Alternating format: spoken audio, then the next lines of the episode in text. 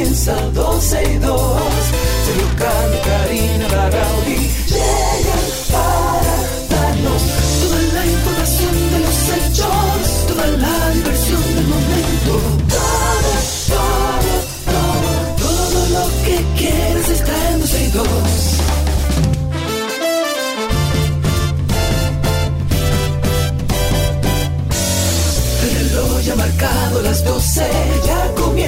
comienza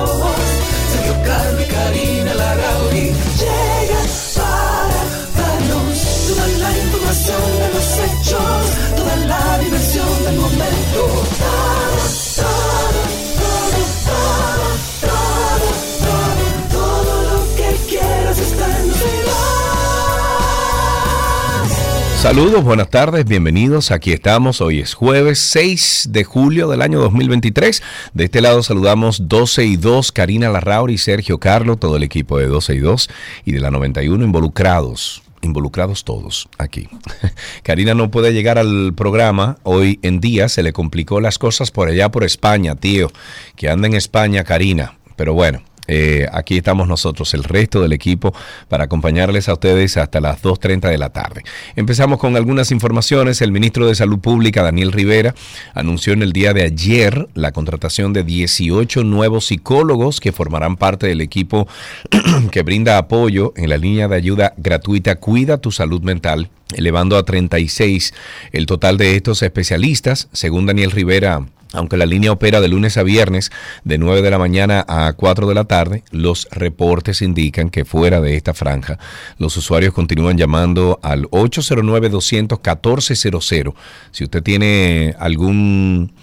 Bueno, algún proceso mental ahora mismo, psicológico, del cual usted necesite ayuda, eh, utilice ese teléfono llamando al 809-200-1400 en busca de orientaciones. Por otro lado, el viceministro de Salud, Colectiva dijo que desde la línea se puso en funcionamiento, eh, ha recibido ya 6.400 llamadas aproximadamente, de las cuales 2.700 han sido específicas para asuntos de salud mental y según los registros que se llevan, la tristeza es el principal motivo de llamadas reportada en el 57% de los casos y le sigue la angustia con un 51%, ansiedad con 48%, insomnio 41% y falta de apetito 17%. Sobre la línea de ayuda, el Departamento de Salud Mental del Ministerio de Salud Pública de República Dominicana posee esta línea de información eh, sobre la depresión, es el 809-544-4223. Yo lo que opino es que todo esto es muy bueno, que se estén eh, poniendo a disposición del público y, del ciudadano eh, estas ayudas, orientaciones. Sin embargo, lo único que veo como eh, negativo de todas estas ayudas que están saliendo es que cada centro tiene un número diferente y no puede ser así. Yo diría que existan dos números en este país. El 911 para emergencias y el 811 para cualquier otra cosa. Ah, que mira, estoy deprimido, no sé qué. Usted llama al 811 y entonces lo comunican al departamento correcto para que existan dos números. Porque hay un aterico que si yo qué para tal cosa. Aterico que si yo cuánto para esto. El 911 para emergencia, pero entonces hay otros para otro tipo de emergencia. ¿Qué es eso, por Dios? Pero apunta ese teléfono 809-200-1400 para personas que andan buscando orientación eh, sobre depresión, angustia, eh, falta de apetito. Bueno, lo- si usted tiene ansiedad, usted llama ahí. 809-200-1400. En otro tema, el Senado de esta República Bananera aprobó a unanimidad en primera lectura el proyecto de ley orgánica de la Cámara de Cuentas que fue presentado por el senador Félix Bautista. Esta ley establece que los miembros de la Cámara de Cuentas sean electos por un periodo de cuatro años, además que las auditorías internas y de control de calidad técnica, ética y de procedimientos sean evaluados por un organismo similar internacional para asegurar el cumplimiento de los ordenamientos y mejores prácticas profesionales. La normativa indica eh, las atribuciones y competencias del organismo fiscalizador que incluye facilitar la coordinación interinstitucional, promover la gestión ética, eficiente, eficaz y eh, económica de los administradores de los recursos públicos y suscitar la transparencia y rendición de cuentas de quienes empeñan o desempeñan una función pública o reciben recursos públicos. Me parece bonito eso. Lo único que no me gusta ahí es que el senador Félix Bautista esté ahí eh, pero después de ahí todo aparenta, eh, eh, se escucha muy bien, se escucha muy bien. En otro tema, el Ministerio de Educación está instalando 400 aulas móviles en los centros educativos cuya demanda de matrícula es mayor para dar respuesta a la sobredemanda de cupo que se genera cada año y se espera que sean inauguradas 42 escuelas que entrarán en operación el próximo año escolar. También se mantendrá el programa de inscripción en colegios privados para los estudiantes que no consiguieron cupo en los centros educativos públicos y al ofrecer la información el ministro de Educación, Ángel Hernández, Mr. Miyagi, garantizó que ningún estudiante quedará fuera de la sala. Bueno, Miyagi, yo tú no hiciera esa yo tú no me comprometo así, pero él dice que garantiza que ningún estudiante quedará fuera de las aulas para el próximo año escolar y que están trabajando en este tema con los directores regionales y de distritos educativos. Él dijo, nosotros nos estamos adelantando a lo que pueda suceder con la demanda de cupo en las escuelas y por eso se mantendrá vigente el programa de asistencia a la sobrepoblación escolar, del cual se beneficiaron 2.100 estudiantes en año escolar que en este año escolar que recién concluyó. Como siempre, los centros educativos con mayor demanda de inscripción o de inscripción son los ubicados en Santo Domingo, en San Cristóbal, La Altagracia, San Pedro de Macorís y Monte Plata. Ojalá y que Mr. Miyagi eh, no escupa para arriba el año que viene cuando digan que faltan centros educativos, que los estudiantes no encuentran dónde estudiar. Ojalá, Miyagi, ojalá te vaya muy bien. En las internacionales, el presidente de la Cámara Hispana de Comercio de Estados Unidos, condenó en una entrevista la nueva ley antiinmigrante impulsada por el gobernador de la Florida, Ron DeSantis, por retrógada retrograda y por ser un castigo del empresariado latino. Él dijo, y estoy citando, no creemos que sea justo que la misma comunidad que trabaja todos los días para fortalecer la economía del Estado ahora sea posicionada como el enemigo. Se lamentó em, este líder empresarial al haber, eh, al hablar sobre esta ley SB 1718 que entró en vigor el sábado primero de julio. Eh, este señor que representa a más de 250 cámaras latinas del país, dijo que es realmente irónico lo que está sucediendo en el estado del Sol, o sea, el estado de la Florida, donde el 20% de la población es inmigrante.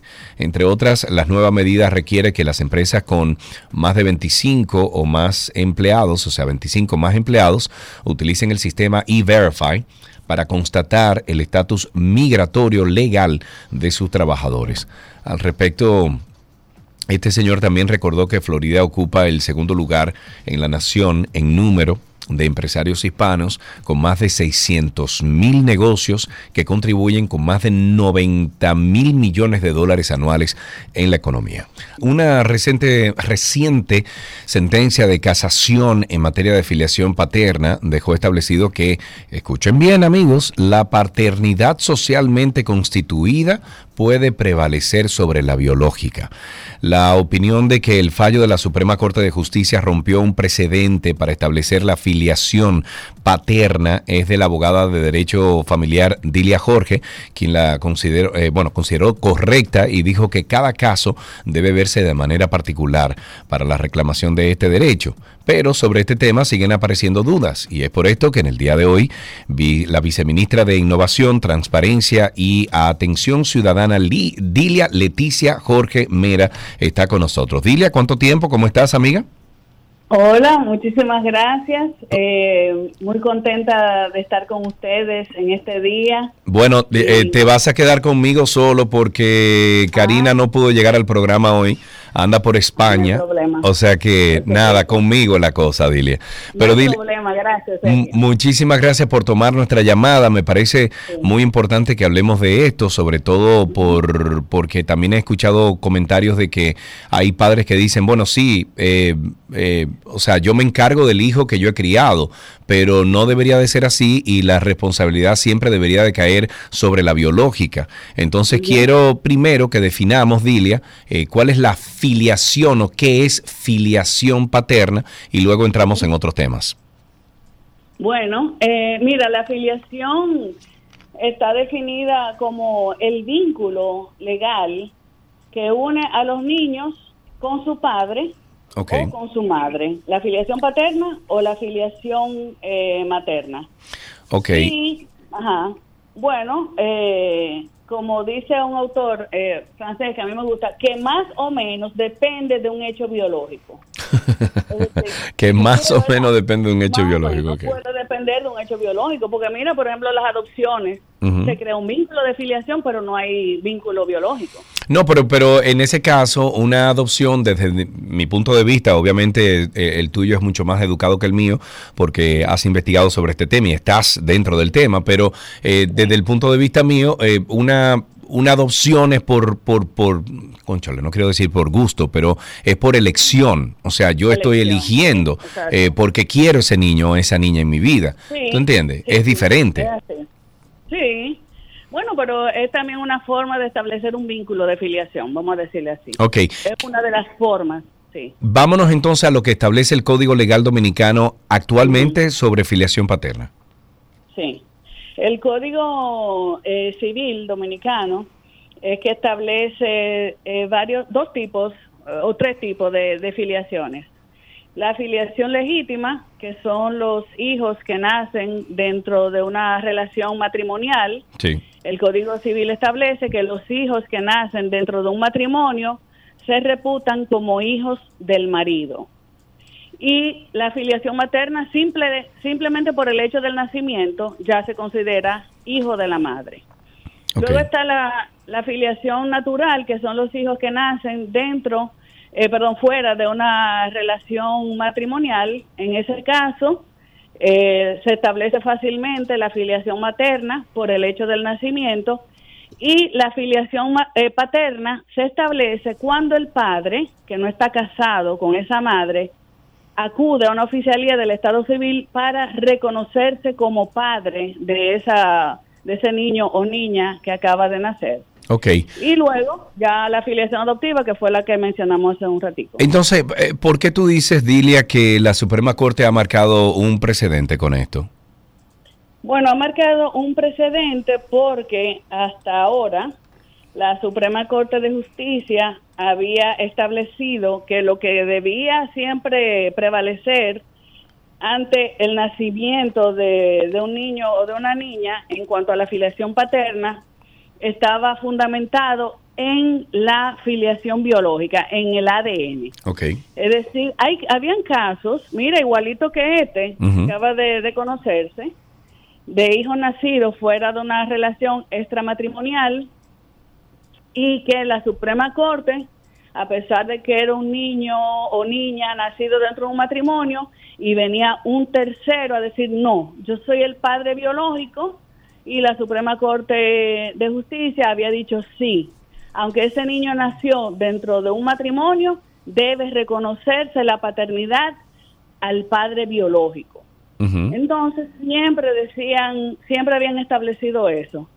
Hasta ahora, con esta sentencia, que a mí de verdad que me gustó mucho, porque eh, rompe con ese precedente, porque eh, habían, han dicho ahora que no solo en todos los casos debe prevalecer la verdad biológica, sino que se puede establecer una filiación paterna por los vínculos socioafectivos que existen entre un padre y un niño o una niña.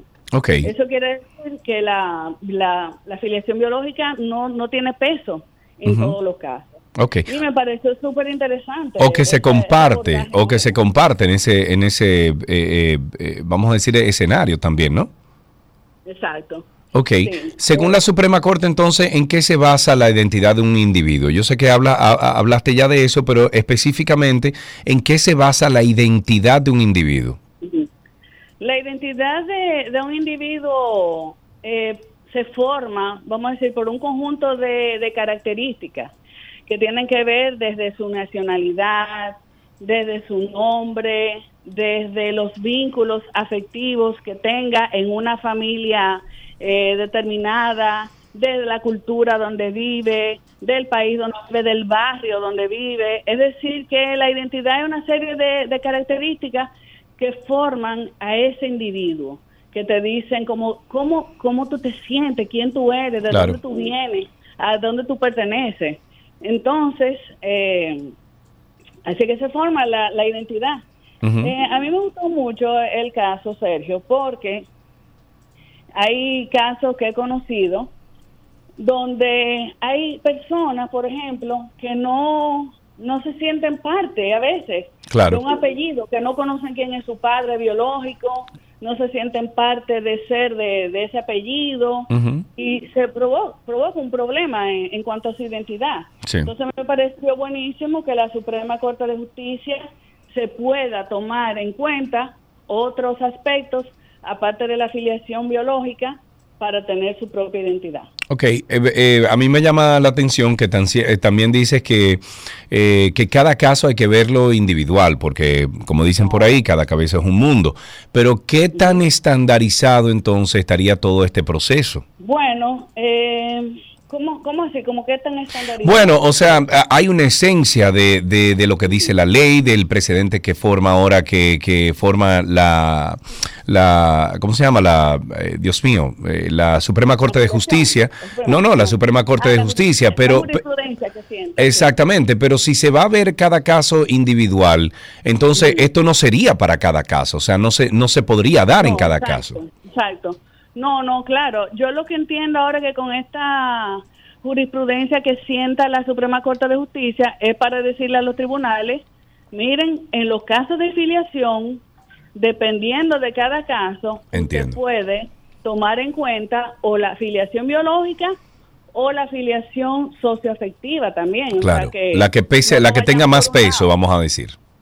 Exactamente. Ok, muy por bien. Eso cada caso debe ser tomado de manera particular. Dilia, muchísimas gracias por esta conversación. Un beso para ti. Ojalá y que todo ande bien. Un fuerte abrazo. Bye bye. Estuvimos conversando con la viceministra de Innovación, Transparencia y Atención Ciudadana, Dilia Leticia Jorge Mera.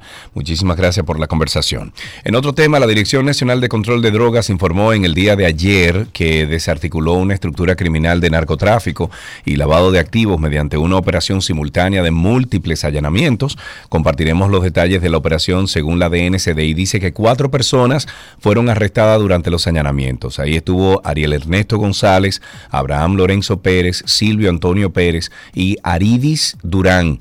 Dos personas están prófugas y son buscadas activamente. Se realizaron allanamientos en el Distrito Nacional, en San Cristóbal, en La Vega. Se intervinieron incluso dos compañías de productos agrícolas, una discoteca, oficinas de préstamos, apartamentos, residencias y se incautaron 12 vehículos, prendas, 4 armas de fuego, 5 millones 234 mil pesos dominicanos y 3 mil dólares estadounidenses. Eh, queridos amigos, hay cosas y hay cosas. Alan, abre tu micrófono en Mita y te voy a hacer una pregunta. ¿Me escuchas, Alan? Vas a salir al aire. Vamos, abre ahí en Meet para que salgas al aire. Ahí te, me escuchas. Ok. Ok, perfecto. Alan, em, si a ti alguien te dice que es Dios, por ejemplo, en un, no sé, en, en, una red social o, te llama por Zoom y te dice si es Dios, ¿tú lo dudas o, dices, eh, abres la posibilidad que podría ser Dios? No. No, muy bien, gracias Alan. Excelente, un hombre se hizo pasar por Dios y estafó a una pobre señora. Bueno, entre el 2014 y el 2019 una mujer de avanzada edad empezó a recibir llamadas de un vecino que se hacía pasar por Dios y por la Virgen y le pedía que depositara cantidades cada vez mayores de dinero en un cajón de su tienda de tratamientos naturales a la que denominaba el Banco del Cielo. Le decía que el interés allí rentaba más que en los bancos de la tierra y que además podría construirse una casa en el cielo junto a las de su madre y su marido ya fallecidos. La víctima entregó todos sus ahorros, eh, llegó a pedir dos créditos para cumplir con las entregas que Dios le hacía.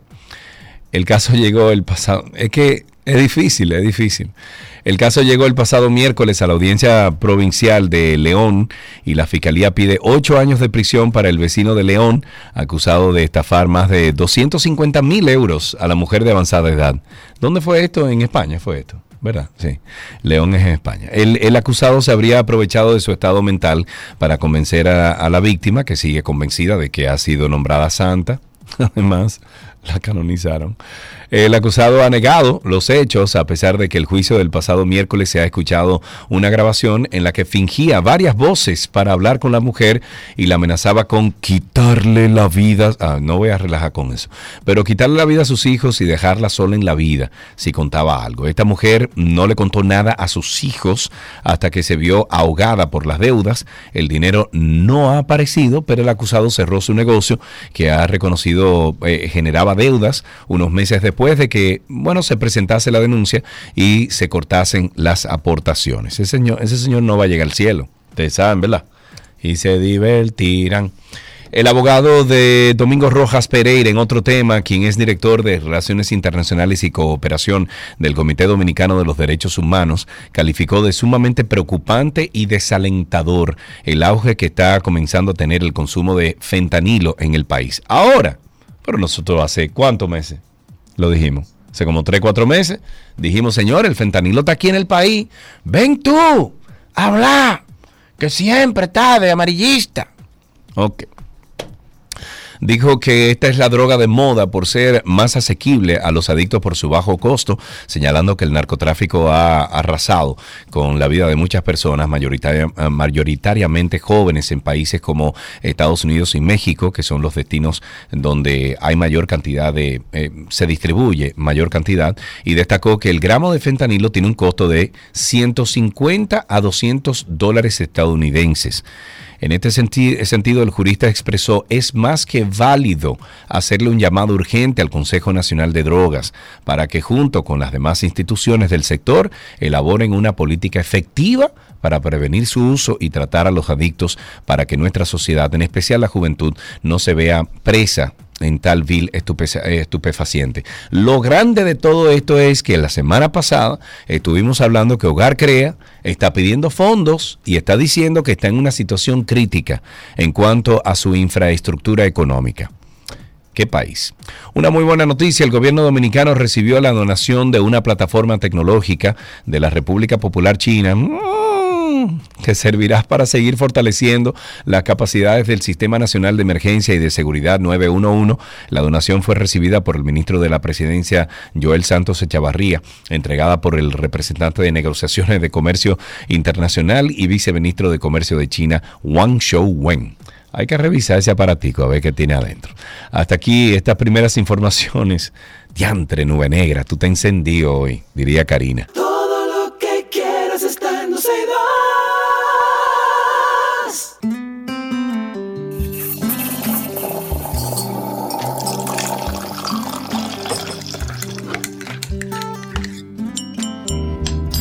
Dulcito de coco. Amor, tú eres mi dulce, eres mi bien, dulcito de coco. Estamos en nuestro cafecito de las 12. Hoy es jueves y como de costumbre estamos con una persona a la que queremos, admiramos y que comparte con nosotros el gusto por el café. Hoy nos tomamos este cafecito de las 12 con el cantautor dominicano Vicente García. Amigo. Por aquí con el cafecito. Ay, qué ricura. Pero espérate, espérate, espérate, porque él parece que se lo va a tomar ahora el café, Vicente. A partir de ahora. No, no, voy por la segunda greca. Ay, tú ves, ese de mi cuadra, ese de mi lado. Vicente, dime algo. ¿Qué tanto te gusta el café del 1 al 10? El café a mí me encanta. Como un 8 por ahí.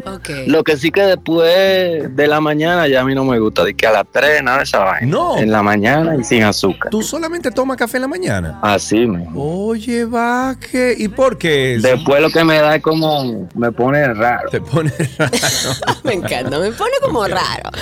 Y ya él dijo que es team sin azúcar solo en la mañana. Así que salud, que aquí vamos a tener esta conversación con nuestro cafecito, pero vamos a hablar de ti. Hablábamos fuera de micrófonos del tiempo que tienes ya en Colombia. ¿Cuánto tiempo tú tienes en Colombia viviendo, Vicente? Tengo como nueve años aquí, como el que no quiere la ¿Y ni un acentico se te ha pegado, sí o qué? Yo tengo ahí mi plugin, yo lo subo a veces, tú sabes, para que me entiendan.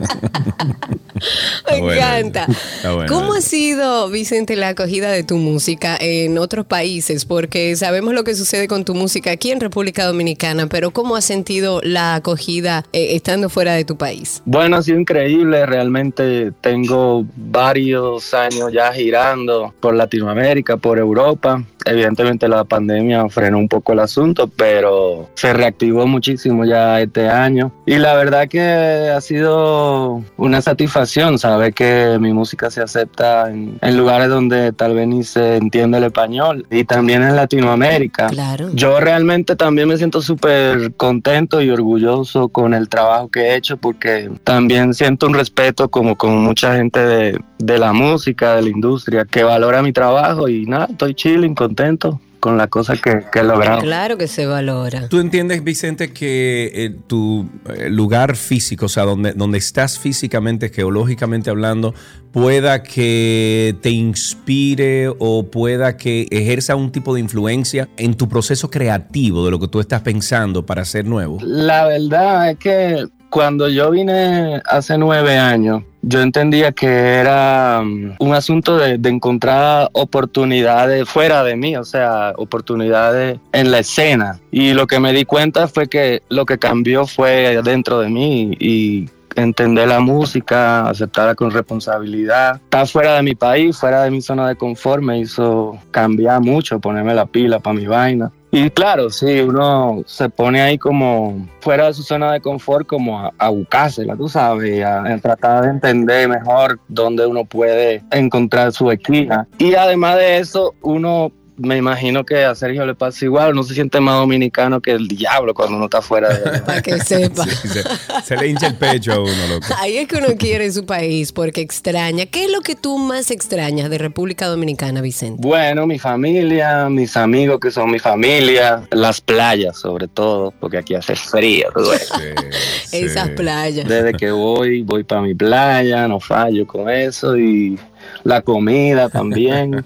todo. Sí, pero yo me, yo me, imagino que hay unos lugares eh, dominicanos allá en Colombia que tú dices, voy para allá, voy para el pueblo. Hay unos clavos. Igual en Colombia se come muy parecido que aquí. Y eso te iba a decir, también la comida, sobre todo de, de la costa atlántica, es muy parecida a la comida de nosotros. Exacto. Una cosita, ¿cómo va la gira? Que entendemos que andas tú dando ruedas. Súper bien, eh, como yo te dije ahorita, eh, en la pandemia a todo el mundo se le frenó todo, pero este año como que arrancó con más fuerza, la gente ha querido ir más a ver conciertos en vivo, estuvimos por España, estuvimos en, la, en los jardines del botánico y fue increíble experiencia, en la sala Polo en Barcelona. Qué lindo. Eh, un concierto también soldado, hemos hecho un par de sinfónicos aquí con la Filarmónica de Bogotá y con la Filarmónica de, de Costa Rica también, que es un show distinto al show normal.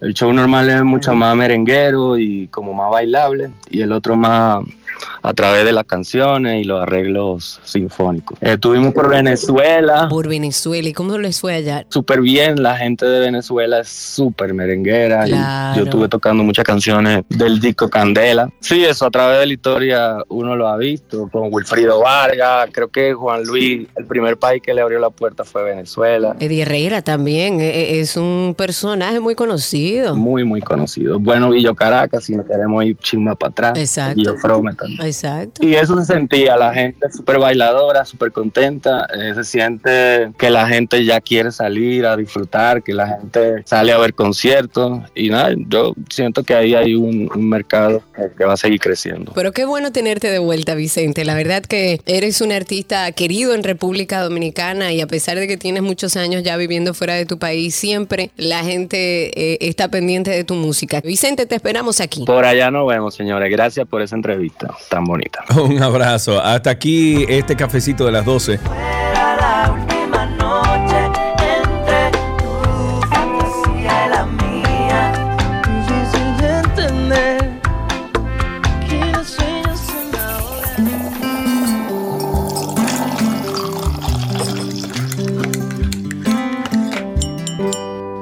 Todo lo que quieres está en dos y dos.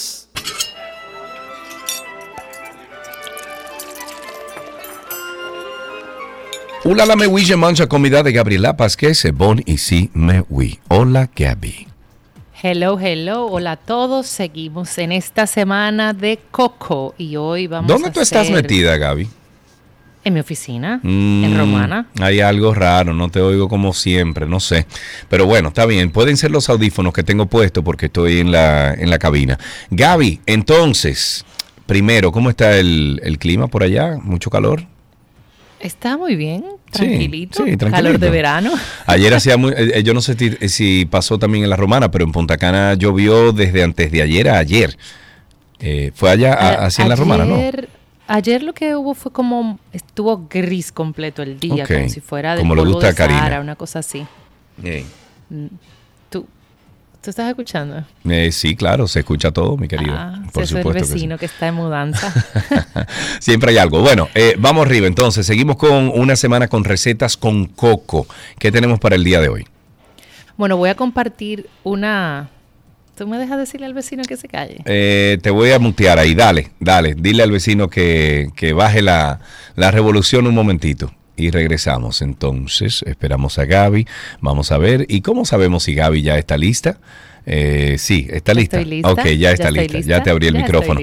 Ok, vamos entonces con la Pues receta de hoy con coco. Sí, sí, sí. A raíz de que hemos estado obviamente compartiendo recetas con Coco, tengo una gran amiga, Yadira, me pasó esta receta y me dijo, please, compártela, es un pan de coco buenísimo que mi abuela me enseñó a hacer, para, para. Entonces voy a compartir esta receta que me enviaron a través de Instagram, así que ya ustedes saben, si ustedes tienen recetas para las próximas semanas que quieran compartir, siempre le decimos que lo hagan porque nos une como comunidad y nosotros con muchísimo gusto, pues así la propagamos al resto de los oyentes. Ok. Este pan de coco vamos a necesitar dos tazas de harina de trigo, media taza de leche de coco, media taza de azúcar blanca, dos huevos, una barrita de mantequilla que viene siendo unas 8 cucharadas de mantequilla, una cucharada de aceite de coco, una cucharada de vainilla. Vamos a necesitar una cucharadita de levadura fresca que la encuentran, bueno, puede ser también, eh, ella me pone aquí que puede ser seca por igual, una cucharadita de levadura seca una cucharadita de sal, eh, media taza de coco rallado y para la cobertura recomienda tres cuartos de coco rallado, media taza de azúcar blanca y una, cas- y una clara de huevo. Para el pan, lo que vamos a hacer es en un recipiente vamos a agregar la harina, la levadura, la sal y el azúcar y con una espátula vamos a incorporar todos los eh, ingredientes secos. Vamos a abrir como un pequeño espacio en esta mezcla y vamos a añadir el huevo, la mantequilla, el aceite de coco, la vainilla y la leche de coco. Y con la ayuda pues de una espátula vamos a integrar todo con movimientos envolventes. Ya cuando la masa esté como densa, o sea, ya media compactita, vamos a utilizar las manos para eh, terminar de amasar y así poder obtener una textura completamente homogénea y, y manejable Claro. para hacer las formas del, del pancito. Entonces, lo ideal es eh, enharinar una superficie de, de la cocina, el tablón, el- la meseta, lo que sea, ¿ya? Vamos a colocar la masa y vamos a comenzar a estirarla para que se amase. Eso lo vamos a ir haciendo por unos 5 minutos. Luego vamos a hacer una bola, la vamos a tapar con un pañito húmedo, con un papel film o lo que sea, y la vamos a llevar a reposar por 20 minutos en la nevera. Entonces, ya pasado este tiempo, vamos a tomar la masa, vamos nuevamente a estirarla, a dividirla en porciones iguales. Eh, me dice que puede dar alrededor de 12 pancitos aproximadamente, entonces cada porción le vamos a dar eh, una, como, o sea, la vamos a hacer una bolita Sí. que va a ser más o menos como del tamaño de una manzana mediana. Ok. Entonces vamos a darle esta forma de pan a cada, a cada porción, la vamos a colocar en una bandeja para hornear, para hornear con papel de, o de horno. Recomendamos siempre el parchment, el parchment paper, Sí. parchment paper. Y ya para la cobertura vamos a tomar la clara del huevo, la vamos a batir, vamos a calentar en una sartén, vamos a agregar la ralladura de coco para tostarla, ¿ya? Sí. Y que tomen como un colorcito dorado. Vamos a Mm. pincelar Rico. los panes que este, tenemos en la en la, ¿cómo se llama? ¿En dónde? En, en la bandeja. En la bandeja. Con la clara de huevo y vamos a agregarle el azúcar y también el coco rallado. Y esto lo vamos a llevar a un horno precalentado a 375 grados. Vamos a dejarlo por eh, 10 minutos para que se eleven y luego entonces eh, vemos si están doraditos y suavecitos por dentro. Lo vamos a sacar, a esperar que se enfríen a temperatura ambiente y voilà. Voilà. Excelente. Entonces, eh, la pregunta es, ¿con qué lo acompañamos? Bueno, al parecer con café. Me dice que es delicioso por las mañanas, que, son, que son bien ricos con mantequilla, que lo puedes utilizar como dulce o caliente, pero que lo ideal es tú poderlo disfrutar como una especie de desayuno. con Ok. café. Ahora que ustedes están hablando de café, de un cafecito con leche, de un té, de un chocolate, eh, pero a mí me, me suena más como que la idea de esa mantequillita. Imagínate ese pancito caliente de coco con un poquito de mantequilla. Ya, ya, ya, ya. Wow. Pará, pará, pará. Ok, muy bien, me gusta eso. ¿Dónde? Y, y no le podemos poner, por ejemplo, unas tostadas con alguno de los eh, de los potes mágicos. Bueno, pensándolo bien con la mermelada tocineta. ¿Verdad? bomba. Exacto. Yo creo que sí. Claro, claro. Eso va espectacular Y- con o, eso. co- o con la mantequilla con trufa, no sé cómo iría el sabor del coco con, con eso, pero con la, for Mm, sure, ujú. eh, la, ma- la mermelada de, de, de tocineta. De tocineta, lo, vamos a, lo vamos a dejar hasta ahí entonces. Wow, Gaby, yo creo que hemos eh, destapado o, o, eh, hemos destapado un nivel nuevo en el mundo, eh, porque eso que tú acabas de, de elaborar y compartir con, con esa mantequilla o con, perdón, con esa eh, mermelada de, de tocineta, creo que eso es un nivel Dios arriba. Gaby, thank you, un beso. Mua, Un besote. Muy bien. Gaby Reginato estuvo con nosotros con esta receta del día de hoy de coco. Eh, ustedes pueden buscar estas recetas en cualquiera de los dos diferentes eh, o dos diferentes cuentas que tenemos y compartimos, arroba 262 y gabriela.reginato. Ahí nos pueden conseguir y siempre ven la receta que compartimos nosotros. Hasta aquí la receta que llega a ustedes gracias al Molino del Sol en su 30 aniversario.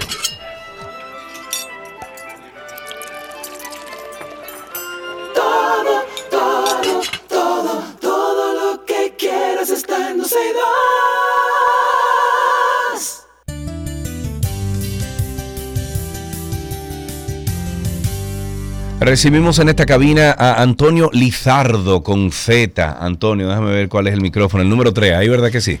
Así Bien, es. Antonio Lizardo con Z, director de Relaciones Públicas para el área del Caribe de la Iglesia de Jesucristo de los Santos de los Últimos Días. Y junto a él conoceremos los detalles sobre la campaña Sigue a Jesucristo. Antonio, amén. Gracias por estar con nosotros. Gracias, Sergio Carlos, por la oportunidad y el inmenso honor ¿verdad? de estar aquí en la 91 y compartir con todo el público de la República Dominicana Bueno, esta campaña que nos hace felices porque es un hito que por primera vez pues estemos nosotros compartiendo con toda la sociedad dominicana un evento tan importante para la iglesia como es eh, esta campaña de Sigue Jesucristo. Bueno, pero que sigue Jesucristo, eso, eso se cae de la mata. Hay que seguir a alguien. ¿Y por qué no seguir al que se lo ha ganado, Jesucristo, no? Correcto, correcto. Eh, sí. ¿qué, qué los motivó a desarrollar esta campaña? O sea, ven ustedes ahora mismo a lo mejor ah, una caída de, de- de esa, de ese seguimiento, ese, eh, esa fe que, que ustedes siempre han puesto a disposición de, de toda una ciudadanía de diferentes regiones.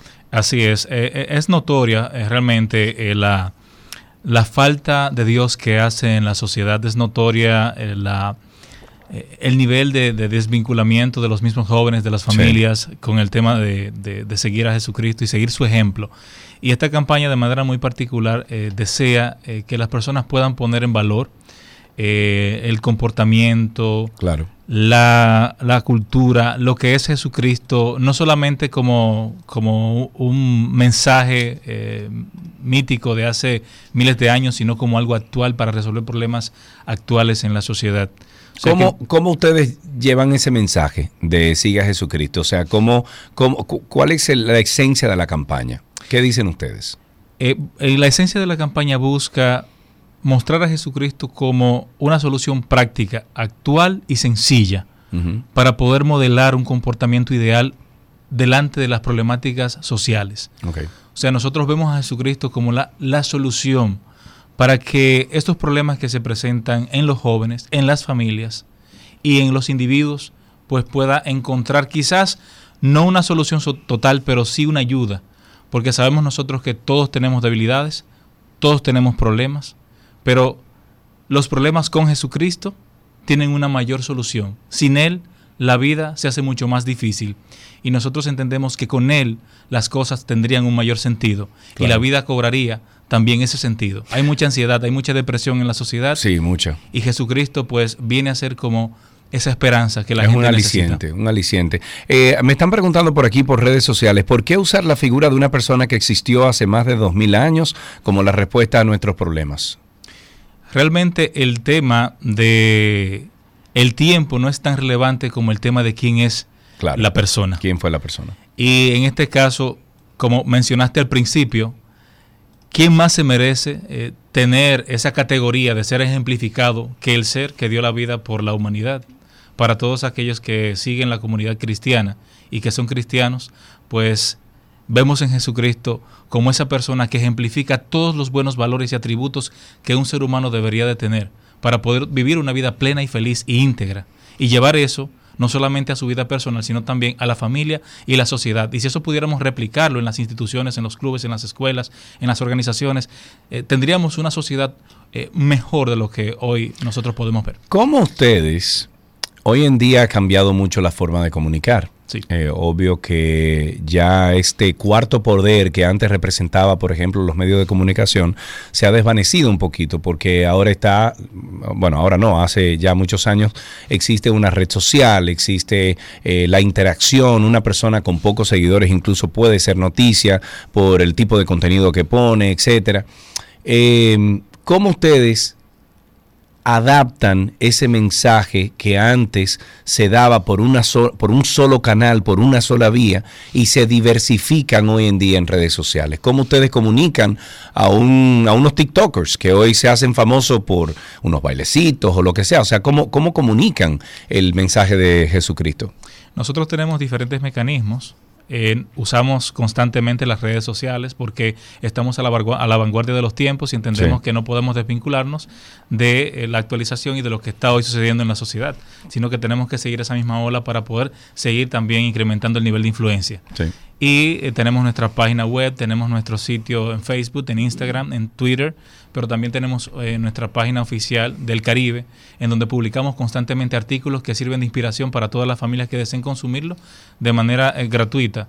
Y constantemente también ahí subimos historias eh, Claro. de inspiración que permiten pues modelar eso. Sí, que porque yo, yo creo que al final el, el- el mensaje de, su- de Dios y Jesucristo ha perdurado durante todos estos miles de años, de años por los testimonios. Exacto. Los testimonios que se hacen de personas que cambian sus vidas por dedicarle, ¿verdad?, Eh, eh, su fe a Jesús, etcétera. O sea, cómo ustedes ahora, me imagino que utilizando los nuevos medios, eh, utilizan esos testimonios para ponerlos en, en esas redes sociales. y ponerlo a disposición de toda la comunidad y que las personas puedan enterarse de que Jesucristo hoy sigue cambiando vidas, sigue transformando corazones y sigue impactando de manera directa a, a toda la comunidad a través de las familias.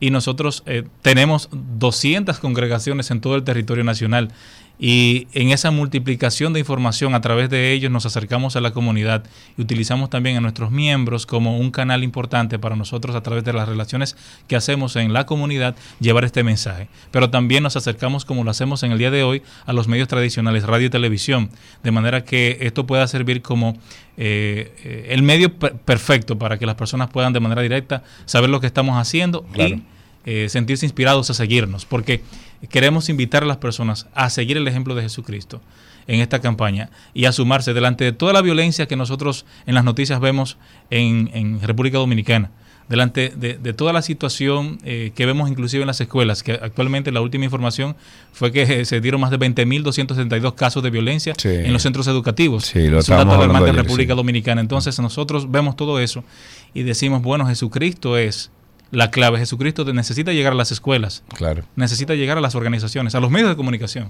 Sí. porque más que eh, cambiar, transformaría la comunicación, la vida y la mente de las personas que comuniquen. ¿Hay algunos otros eh, proyectos adicionales que ustedes están desarrollando este año?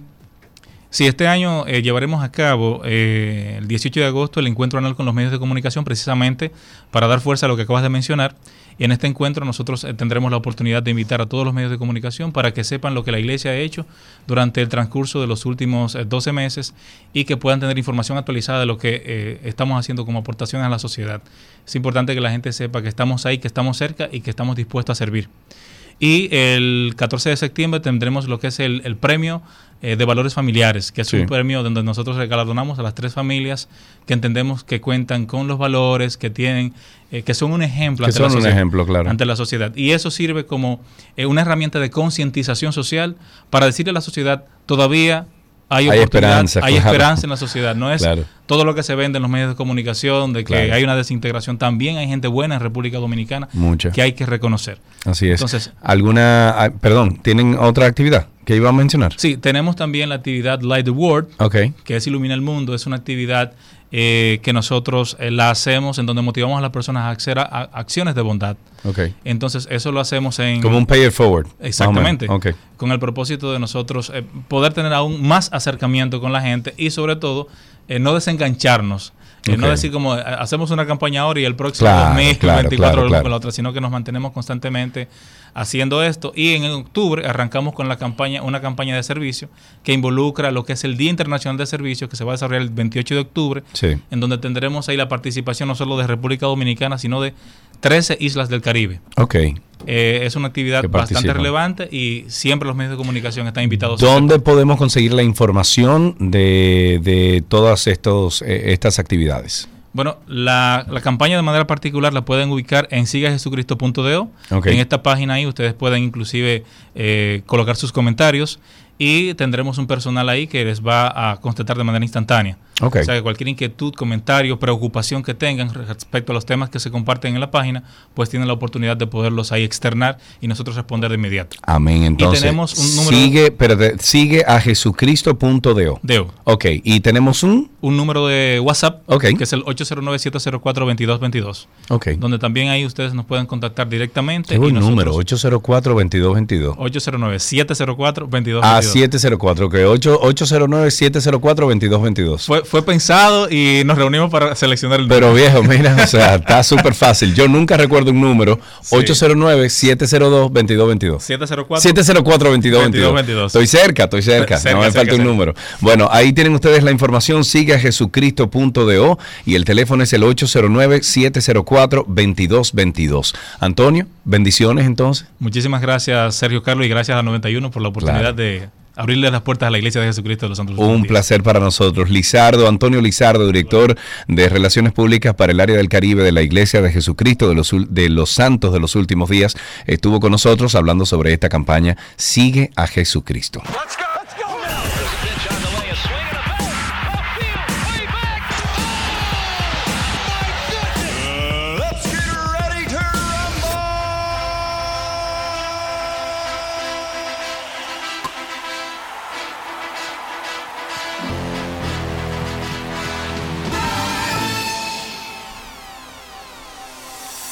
Arrancamos con noticias del mundo deportivo y bueno, tiene que ser con béisbol. El relevista de los Yankees, Jimmy Cordero, aceptó una suspensión por el resto de la temporada regular y la postemporada del 2023 bajo la política de violencia doméstica, agresión sexual y abuso infantil de la Major League Baseball, según un anuncio de la liga. Ha sido colocado en esta lista restringida. A Cordero no se le pagará y no contará contra la lista de 40 hombres del equipo mientras esté en la lista restringida.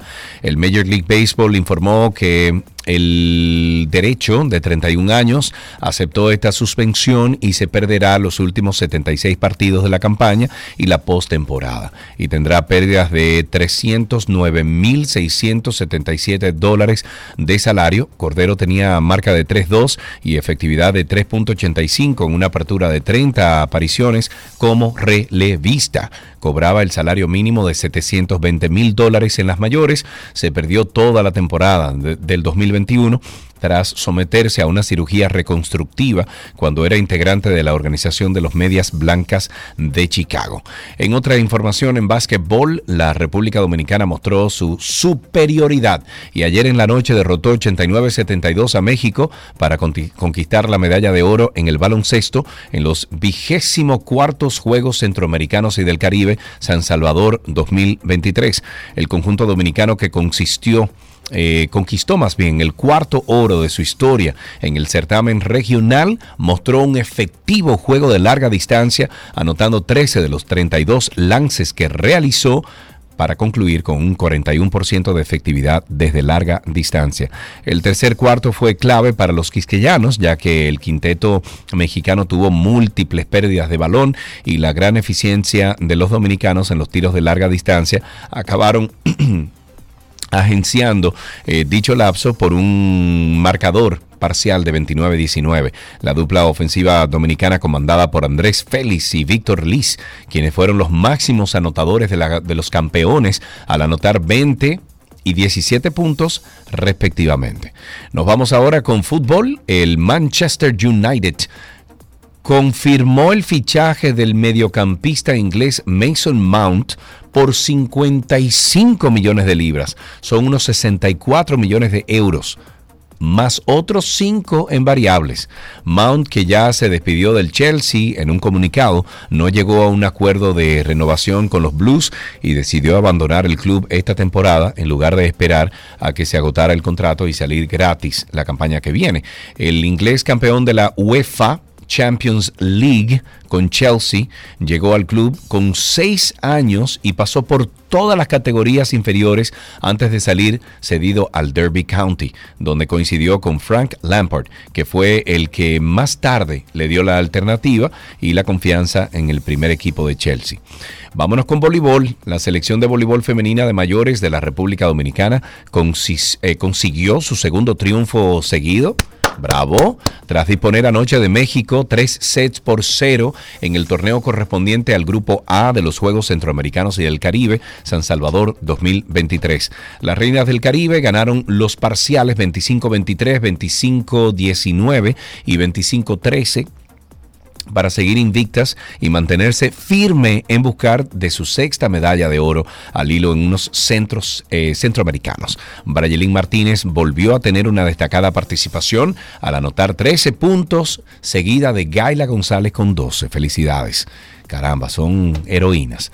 Bueno, en atletismo, el dominicano Alexander Ogando ganó en el día de ayer la medalla de oro en los 200 metros masculinos de los Juegos Centroamericanos y del Caribe de San Salvador, el insular hizo valer su etiqueta de favorito en la justa regional y detuvo el reloj en 19.99 centésimas a tan solo 3 centésimas del récord centroamericano.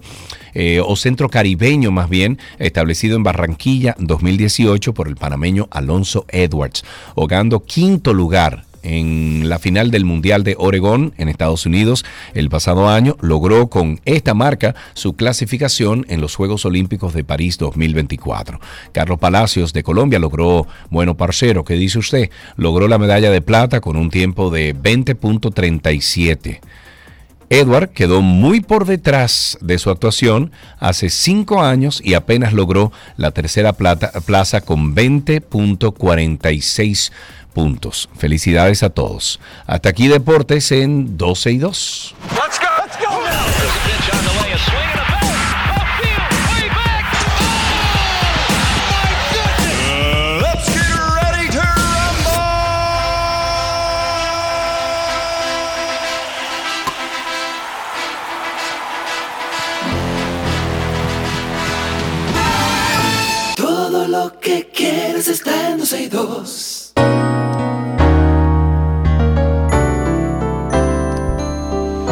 Estamos en nuestro segmento de medicina, aprendamos, escuchemos, porque siempre nos acompañan excelentes profesionales aquí compartiendo, bueno, de esas preguntas que tenemos nosotros.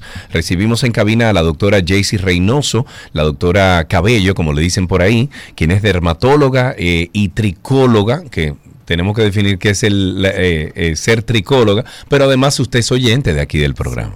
Bueno, pues pégate ahí al micrófono eh, un poquito, Jaycee, y bienvenida, doctora, ¿cómo está usted? Hola, muy buenas tardes, gracias por la oportunidad y así como dices, como que siempre escuchando 12 y 2 en ese momentito de tapones Ah, en el muy carro, bien. desestresante 100%. Bueno, hoy no le tocó los tapones, hoy usted está en una cabina con Feliz. aire. ¿Le brindaron algo? Sí. Bríndenle, vamos a ver si le traemos un cafecito, una cosa a la doctora. Felizmente eso pensaba, que, que poco estresante es aquí adentro.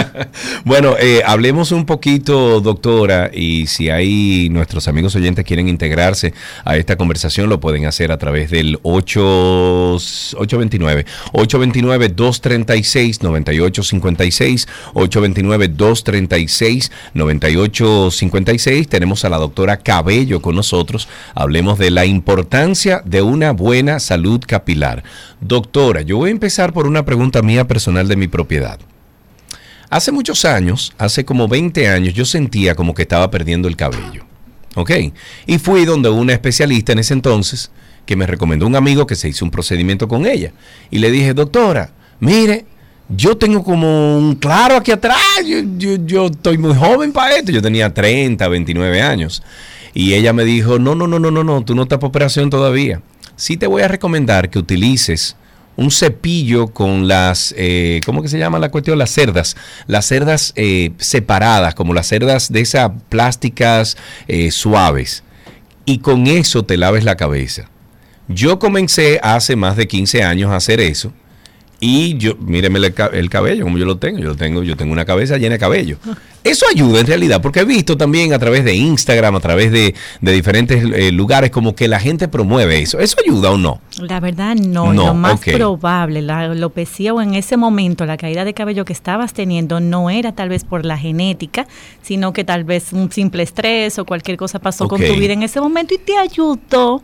Psicológicamente. comillas, exactamente. Ok, me quitó ese peso de encima. Pero esos cepillos que venden, que tienen ni que los dientes separados y la cerda separada para masajearse el cuero cabelludo, nada de eso ayuda. Sí, estimula y ayuda, pero ojo, porque si tienes seborrea, si tienes caspa, un Claro, es estimulante te va a aumentar la seborrea y la caspa.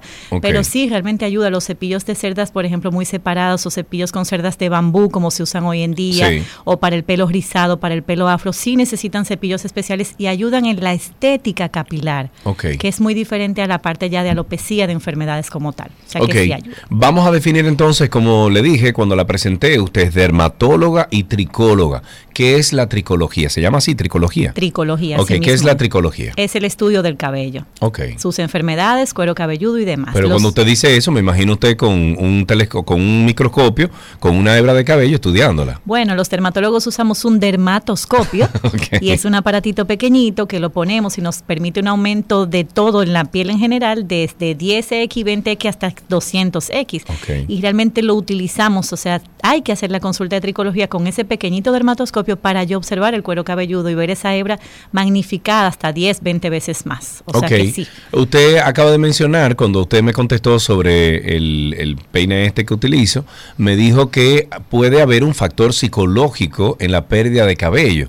Entonces, hablemos de cuáles son hoy en día en nuestra sociedad, cuáles son los factores más comunes de pérdida, o sea, que pueden afectar la salud eh, del cabello o, o- la, o que provocan la pérdida de cabello. Voy a hacer un poquito más didáctica, como, como me gusta hacer realmente, y te clasifico las alopecias en dos, en alopecias reversibles e irreversibles. Ok. Las alopecias reversibles son ese tipo, sobre todo, ese tipo como el estrés, como el posparto, pacientes que han tenido eh, cirugías, que toman pastillas o alguna otra razón, pierden el pelo unos meses después de iniciado el proceso, Sí. el pelo se cae y luego se recupera. Muchas veces solito el pelo se recupera y para eso entonces intervenimos en ayudar, estimular y que crezca más rápido. Y hay otro tipo de alopecias que son las irreversibles, que ya es por una condición o enfermedad, como enfermedades autoinmunes, procesos como el lupus, artritis o ciertas enfermedades que afectan el pelo, lo destruyen y el cabello no vuelve a crecer más. Entonces ese factor psicológico es sumamente importante, porque todo lo que nos afecte emocional y psicológicamente nos va a afectar el pelo. ¿Por qué? Porque son células de rápida multiplicación y pues nos agarra por ahí, se nos cae el cabello y todo eso pasa. Ok, Eh, si ustedes tienen preguntas, pregunta 829-236-9856, 829-236-9856. Tenemos a Jaycee Reynoso, es la doctora Cabello, está con nosotros hablando sobre la importancia de una buena salud capilar. ¿Cuáles son los signos entonces, doctora, de daño en el cabello? O sea, ¿cuándo nosotros nos damos cuenta que hay un problema en, en- en nuestra salud del cabello? Definimos alopecia. Alopecia, caída de cabello. Lo normal es perder hasta 100 hebras de cabellos al día, pero como mujeres, que habemos aquí varias, realmente perder 50 nos estamos volviendo loca. Pero cuando tenemos una pérdida excesiva de ya más de 100 hebras de cabello, un puño de cabello, como los pacientes llegan y refieren el bollo de cabello en sus manos, es una alopecia y es el momento de acudir al médico.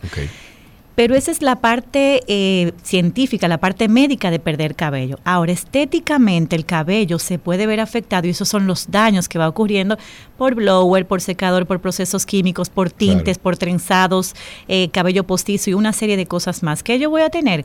Falta de brillo, cabello partido, que es ese pelo que cuando me peino Ese, perdón, ese cabello que usted está mencionando ahora, ese cabello partido, ese, ese cabello seco, ese cabello desmejorado, eh, o sea, cuando, cuando hay el proceso de crecimiento, cuando, cuando reemplaza la hebra, ¿crece igual o crece eh, ya como genéticamente le corresponde a ese individuo? como genéticamente le corresponde. ok. Eso es el clásico eh, ejemplo de una paciente que es rizada desde su inicio. Yo les trato de decir desde, o sea, en- hacerles entender y convencer que tú eres rizada y hagas lo que hagas, un proceso Sí. de alisado, de rizado, te pases plancha, tú eres rizada. Claro. Y realmente por más procesos químicos que hagas para alisar y estilizar ese pelo, siempre que vaya a salir una hebra de cabello nuevo, el primer centímetro será rizado. Entonces por eso tenemos que entenderlo y como que acuñar el término y amar ese pelo tal como está, porque entonces vienen los daños. Claro. El pelo no está para ser rizado y comienza.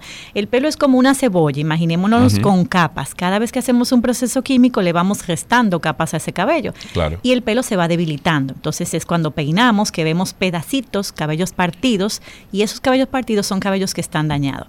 Lamentablemente, Sergio, el cabello que se dañó, se dañó. O sea que O las sea, se dañó y hay que esperar que crezca de nuevo. Estéticamente yo lo puedo mejorar con productos que Sí. se vean más bonitos, pero el cabello que se dañó, que se abrió, que se partió, solamente sirve cortarlo. Ok, tenemos una pregunta aquí. Tenemos a Isabel en la línea. Buenas tardes, Isabel. Adelante, tu pregunta para la doctora Cabello. Hola, buenas tardes. Muchísimas gracias por, por el espacio. Eh, doctora, un caso que tengo reciente de mi hija, le- ella fue al salón de pelo rizo, ella es rizada y usualmente se hace el pelo en la casa, pero quería tenerlo un poquito mejor estilizado y va al salón. Y bueno, la chica que le está lavando descubre que tiene como una alopecia, como un circulito pequeño donde le falta cabello. Y cuando estamos investigando un poquito más detalle, que ella llega a la casa y me comenta, veo que tiene esa parte de la piel un poquito roja y como si tuviera cierta irritación. Eh, esto es algo que oh, definitivamente yo sé que tengo que llevarla al médico, pero no sé qué, qué tan grave, si es algo de las razones que usted dice que es por estrés o, o quizá eso yo tengo que descartarlo porque lo que se ve... ¿Qué edad- es qué edad tiene tu hija? lo que le está ¿Qué edad tiene? 17 años. ¿Cuánto, perdón? 17. 17. 17. Bueno, eh, doctora, eh, yo sé que usted le va a decir, mira, tiene que ir a- al dermatólogo. Yo sé, ella, lo- ella misma lo dijo, Isabel. Sin embargo, eh, algunas opciones de, de qué podría ser. 100%. La primera opción es pensar en lo que es una alopecia areata, que es esa alopecia que se va cayendo el cabello por parches como si fueran aros y se ve tal cual ella lo describe. Sí. Hay otras opciones, hay otros diagnósticos y por eso es que hay que mirarla, mirarla con ese telescopio de dermatólogos especial, pero lo más probable se trate de eso. Y sí tiene mucho que ver con el estrés. En la mayoría de los casos, en el 90% de los casos Sí. de alopecia areata, es por estrés.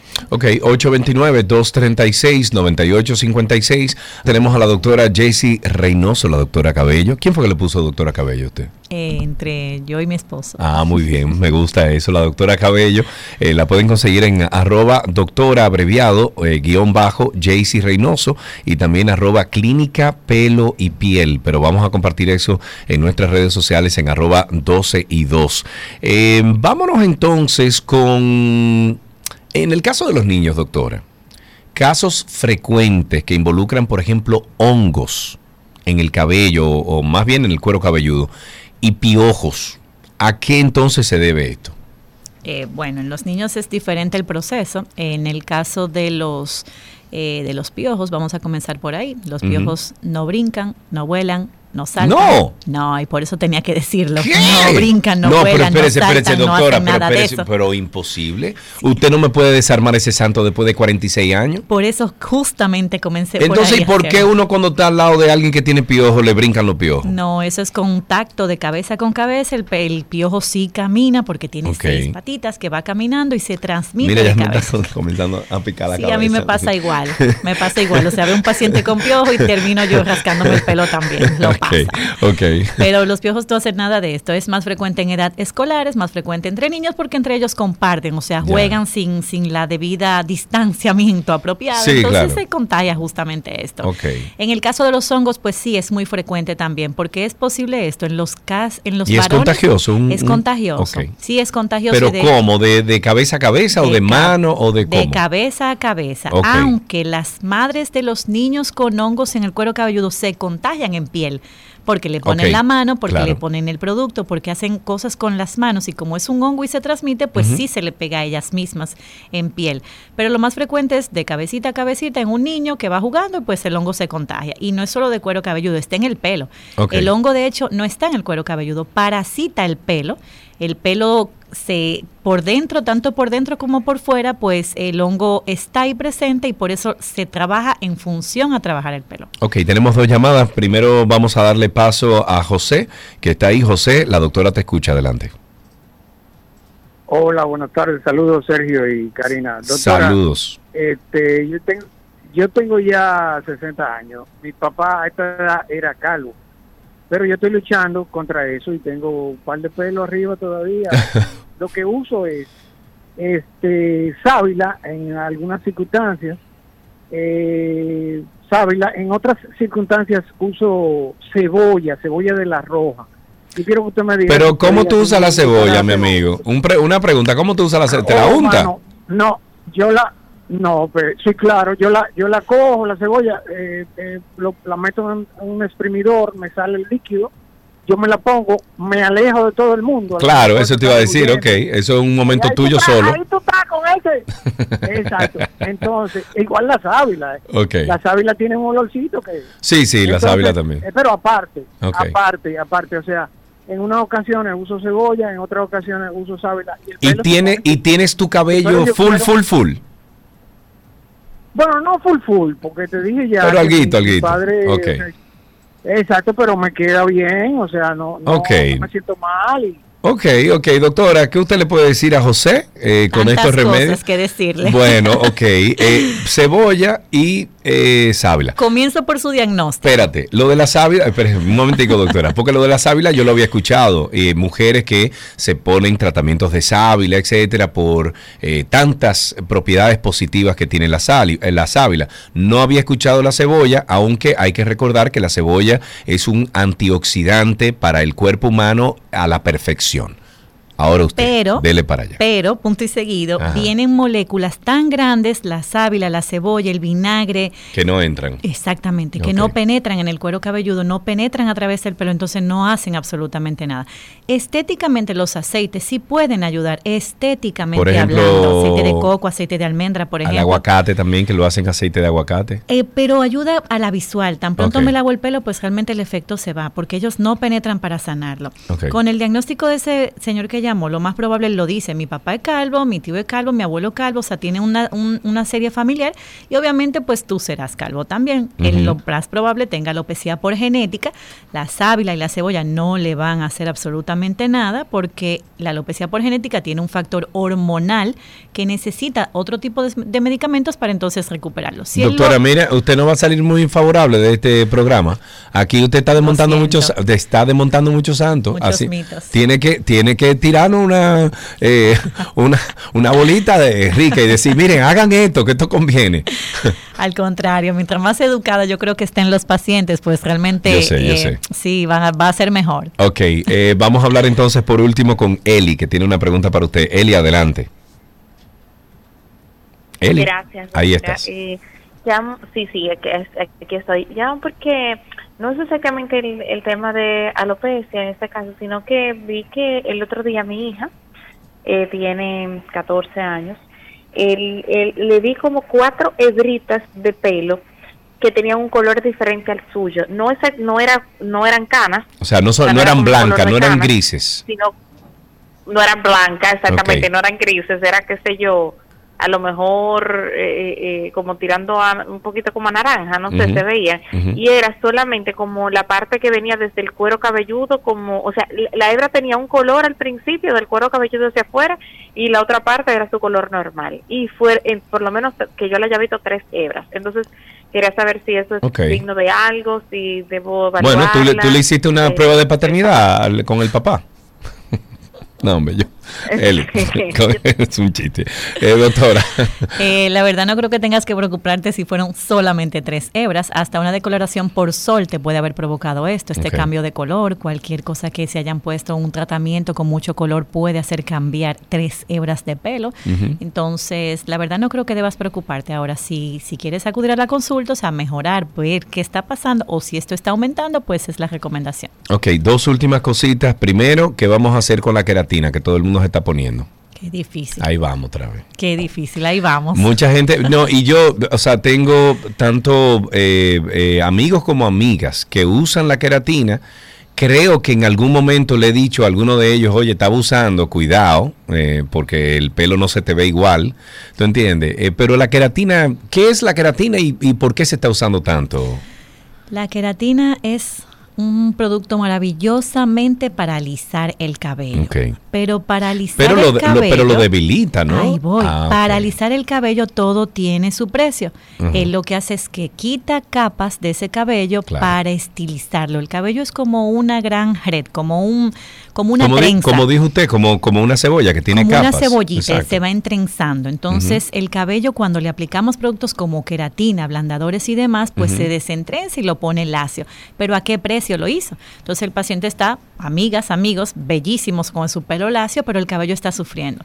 ¿Qué es lo peor, Sergio? Que no pasan tres meses cuando se aplica Claro. nuevamente la queratina. Claro. El pelo que está naciendo nuevo, que tiene tal vez dos centímetros, no pasa nada, lo está dañando, pero no tanto. Pero todo el pelo, del, o sea, el resto del cabello, ya tiene un efecto queratina, ya tiene tres capas menos, ahora le voy a quitar tres más, y es la paciente que al año le pasa factura. Yo no conozco ninguna paciente que la verdad no haya tenido efectos negativos después del uso de queratina. Entonces, es como las rubias, todo tiene su precio. Si yo soy morena, yo quiero llegar a un estado rubio, bueno, yo lo voy a hacer, lo puedo hacer, pero tiene su precio. Soy una Claro. paciente que debo de cuidarme más, protegerme más, usar más hidratación.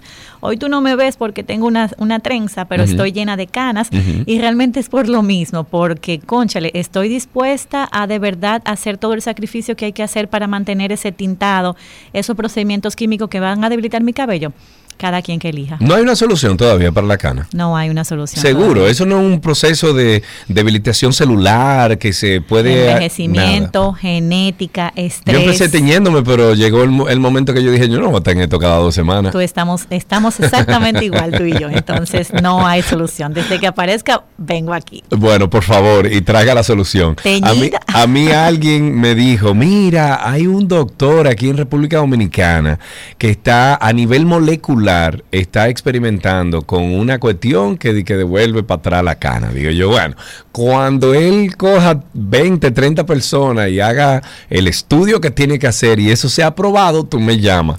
Pero está yo en no. proceso, Sergio, te cuento Sí. que a principios de este año a nivel molecular justamente está, o sea, salió, surgió un producto, no está aprobado FDA, o sea, no tiene los, los avales científicos todavía necesarios, pero está en estudio un nuevo ¿Y proyecto. qué hace ese, ese producto? revierte como ese anti ese antienvejecimiento, esa oxidación que tuvo que tuvieron esas células del color que son los melanocitos, los revierte y vuelves el color del paciente otra vez. No está a la venta todavía, no es comercializado, simplemente está en Pero estudios. usted lo ha está. visto.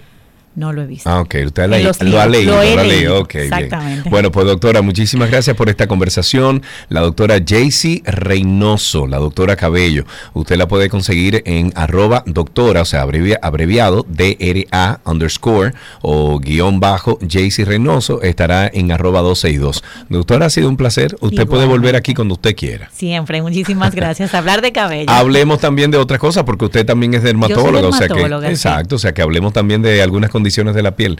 Eso podemos, podemos hacerlo en el futuro. Eh, muchísimas gracias por esta visita, doctora. Y hasta aquí, medicina en 12 y 2.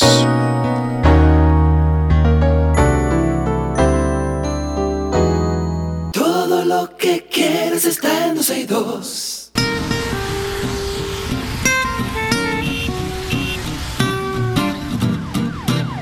Saludos, aquí estamos en Tránsito y Circo. Ustedes por favor comiencen a llamar al 829-236-9856. 829-236-9856, que es el teléfono aquí en 12 y 2. Recuerden que Karina llega tomorrow. Se le complicó la vida ya en España hoy y bueno, me, me dijo, no puedo llegar. Bueno, pues se extraña. El presidente de la Comisión de Cámara de Cuentas, Rogelio Genao, dijo que el informe que aconseja iniciar un juicio político contra el- la Cámara de Cuentas no será conocido esta semana debido a que aún se encuentra en revisión. Genao Lanza eh, dice que o- o explicó que el informe está siendo revisado por el Departamento de Comisiones de la Cámara de Diputados, por lo que y estoy citando, escapa de las manos de la comisión determinar cuándo se podría presentar. Genao aclaró que a pesar de todos los contratiempos, se espera que el informe esté listo para esta semana, por lo que podría ser conocido en la siguiente sesión, a la espera de que también se acuerde en la comisión coordinadora.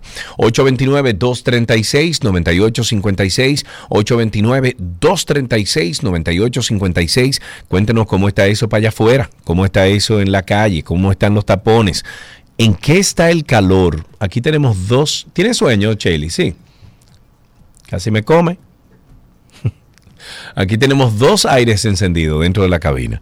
O sea que yo me imagino que el calor allá afuera está en su buena. 829-236-9856. 829-236-9856. Nuestro teléfono aquí en 12 y 2. Lamentablemente, Cristi salió un momentico chiqui y no tengo el nombre de la persona que está ahí en el teléfono. Pero adelante, buenas tardes. Ángel. Ángel, Ángel, Oye, buenas tardes. Sí, tú sabes, yo soy fiel a ese programa. Como debe ser, Oye, amigo. ¿Cómo está todo? Cuéntame. Todo tranquilo. Yo, te- yo te quiero decir que tú me contestes porque tú eres muy, muy inteligente. A ver, a ver. Que aquí los políticos de este país, todos comienzan a hablar mentiras, que no, que en mi periodo yo di que si yo cuánta ambulancia, que saqué tantos ricos de, tantos pobres de la pobreza Sí.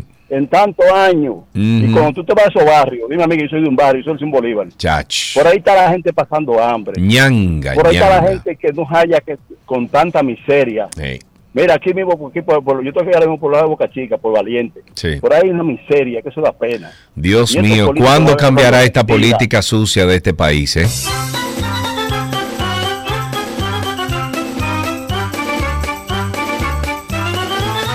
El Ministerio de Salud Pública garantizó el tratamiento de alto costo para las casi 17 mil personas que lo necesiten. Así lo aseguró el doctor Daniel Rivera, es el ministro de Salud, quien informó que se trabaja para bajar la burocracia que denuncian los pacientes con enfermedades diversas. En otras ocasiones, por ejemplo, autoridades sanitarias han dicho que el programa de alto costo es insostenible, que estos tratamientos deben ser cubiertos a través de las administradoras de riesgos de salud, o sea, O ARS. El funcionario dijo que de los 16 mil pacientes que tienen el programa de alto costo, el 41% padece enfermedades inmunes y el 41% padece cáncer. Rivera dijo que otros 1.300 pacientes forman parte del programa y que se gasta al año 8 mil millones de pesos. Tenemos otra persona en línea aquí en 12 y 2, 829-236-9856, que es el teléfono aquí en 12 y 2. Y tenemos a Julio en la línea. Buenas tardes, Julio. Cuéntanos. Hola, hermano, ¿cómo está todo? Todo muy bien, Julio. Cuéntanos. Aquí vivo. Eso es bueno. nómina, Eso es bueno. Mucho calor. Eso es bueno. Cuéntamelo. Mi hermano, tengo dos cosas, por favor, no me cortes. La primera, para reconocer algo del gobierno positivo. Oh, pero no todo es negativo. Hasta el PLD tuvo cosas positivas. Pues sí, el... el Julio, te voy a pedir por favor que bajes el volumen del radio que tienes ahí y nos escuches exclusivamente por el teléfono para no escuchar esa retroalimentación. Adelante. Ahí está mejor, ¿verdad? Sí, dale para allá. Ahí está mejor. Sí, ¿Aló? sí, correcto. Julio. Sí. Entonces te decía que esa línea que tienen para ayudar personas con problemas mentales, de ansiedad, es muy positiva. Claro. Pero comparto contigo lo que dijiste, que deben promoverla, promoverla mejor. No, es que, óyeme, hay tanto número de ayuda aquí ya, que ya uno no sabe dónde que uno va a llamar.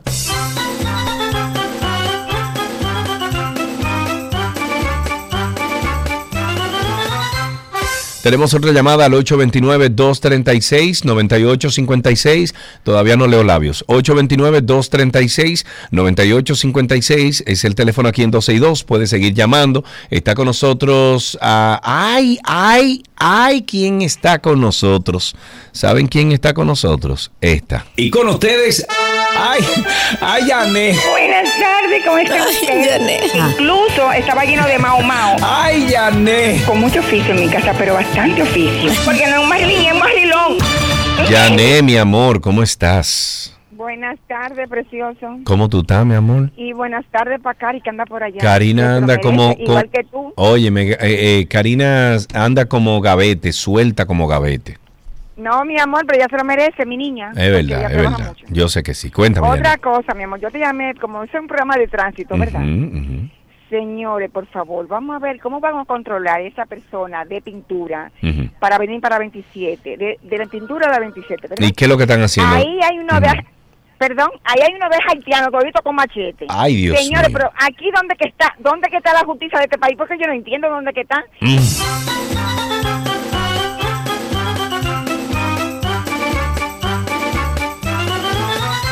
A Yané hay que designarla como inmigración, yo creo. Ella haría muy buen trabajo en inmigración.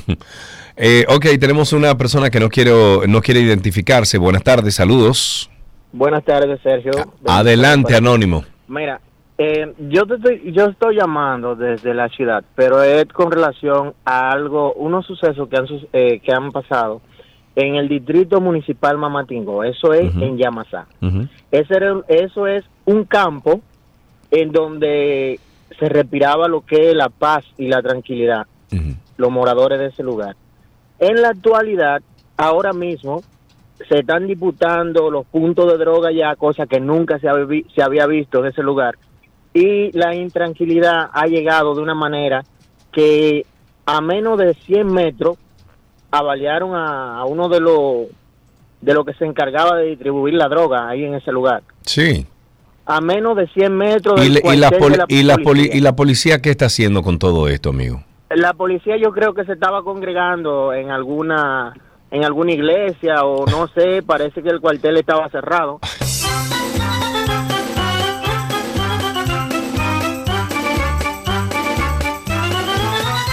829-236-9856, 829-236-9856. El Ministerio de Salud Pública garantizó, eh, bueno, hablamos de eso ya, eh, si me puedes ayudar con eso, Cristi.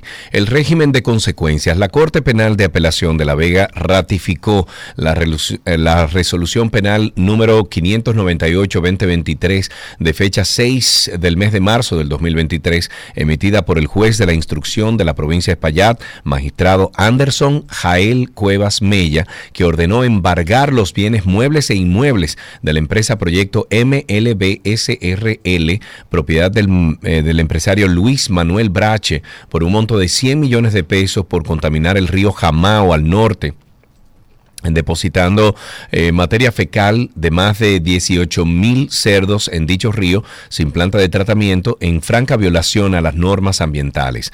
La Corte Penal de La Vega confirmó la resolución por entender que el juez de la instrucción de la, de la provincia de Espaillat decidió em, conforme al derecho, a la justicia y la prudencia y sobre todo protegiendo la materia prima de la vida que es el agua, el aire, el suelo y la biodiversidad y la salud de la gente.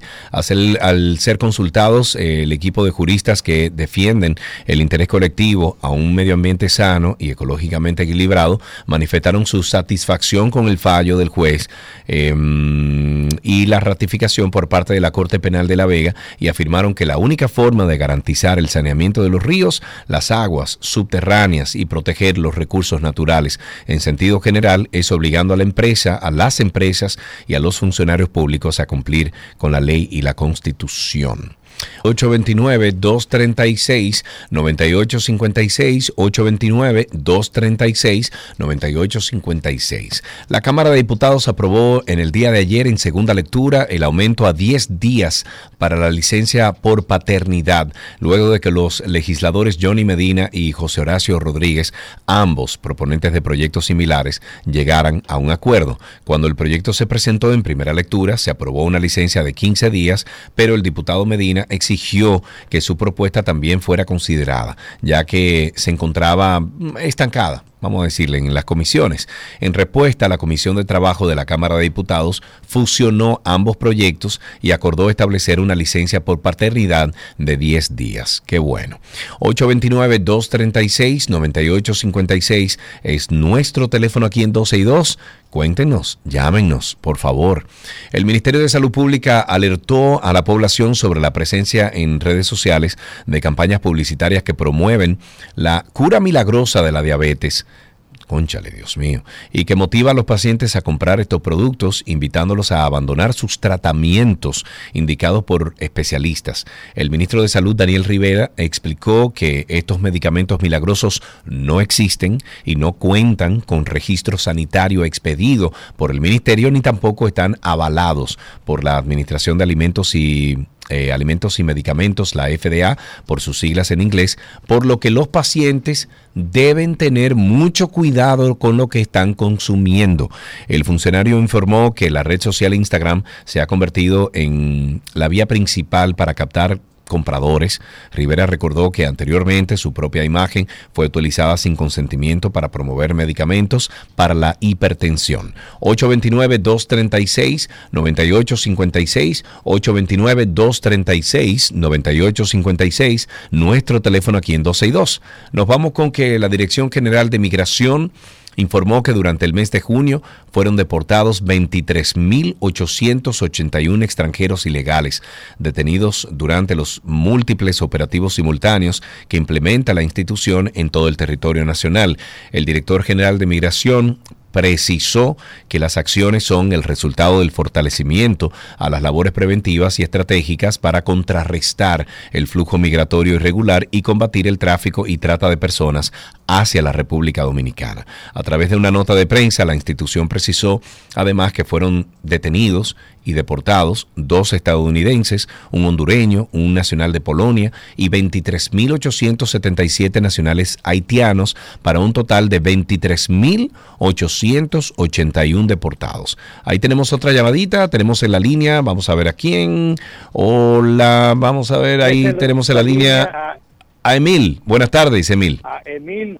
Emil de Guarí. ¡Ey, Emil de Guarí! Usted es un personaje conocido aquí. ¿Cómo está usted, mi señor? Bueno, estamos bien? estamos bien. Y la llamada es porque el dólar se está apreciando y las tasas están bajando y el precio de los bonos está subiendo. Todo eso lo que quiere decir es que todo el que se quejaba de su balance, de sus AFPs, de sus fondos de pensiones, no AFP, fondos de pensiones. ¿Te acuerdas? Hace seis meses. Sí, sí, claro, claro. ¿Dónde que... está mi cuarto? Mi cuarto, búsqueme mi cuarto. A que nadie se queja ahora. Ahora nadie se queja. Ahora, porque es un, es un positivo. es un positivo porque se apreció el dólar. Claro. Y los bonos que están dentro de los portfolios. Cogen más valor. es como un sub y baja, como nos montábamos cuando niños. Toman mayor valor. Cuando bajan las tasas, toma mayor valor los bonos y ahora los portfolios están más grandes. Un abracito. Gracias, Emil, un abrazo, qué bueno escucharte. Eh, ¿Cuánto tiempo, amigo? 829-236-9856, 829-236-9856. Luego de que los empleados del Metro de Santo Domingo dieran un plazo de una semana al gobierno central para que bueno, dieran respuesta a sus demandas, fueron contactados supuestamente por la Oficina para el Reordenamiento del Transporte Corte, o PRED, a fin de tener una reunión que quedó sin efecto en el día de ayer. Y estoy citando, hoy no sabemos por qué era el motivo de la reunión, hemos venido porque hemos eh, sido obedientes. Eso dijo Francis Castillo, uno de los pujantes. Según los servidores públicos, el encuentro era con el director del OPRED. Sin embargo, el diálogo nunca se efectuó. Nos dieron, nos pidieron que saliéramos de las instalaciones porque ya no nos iban a recibir en el día de hoy. Nos estarían informando más adelante cuando pudieran citarse nuevamente. Dijo uno de los empleados, se recuerda que el plazo otorgado por los empleados fue dado a conocer por el representante de los derechos humanos, quien fue recibido por Joel Santos, ministro de la presidencia, en representación del presidente de la República, Luis Abinader. Tenemos en la línea otra llamadita al 829-236-9856. Tenemos a Eric. Buenas tardes, Eric, adelante.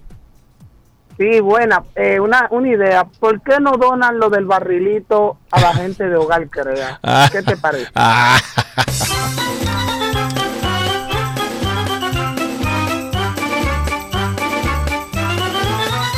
Eso sería un milagro, mi amigo, pero no creo que vayas a pasar. 829-236-9856.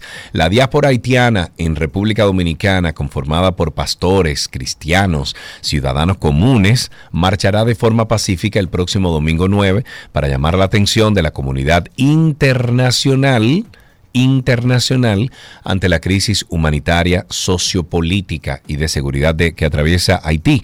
La marcha es de carácter, carácter, perdón, global en la que los ciudadanos de otros países como Estados Unidos, Francia, Canadá, Chile y de otros países se reunirán en las calles para asumir públicamente sus responsabilidades con su nación, según ha indicado un comunicado. Esta caminata internacional que lleva por nombre Alivio por Haití ha sido conformada eh, o confirmada durante una rueda de prensa este jueves en la iglesia eh, Tabernáculo de la Gloria, ubicada en la 27 de febrero. Una última llamada, tenemos a Rafael en la línea. Buenas tardes, Rafael, diga usted.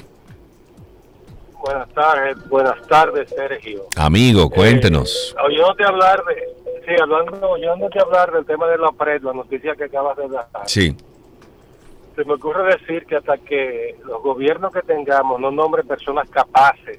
Gerentes, lo he dicho mil veces. claro. Exacto.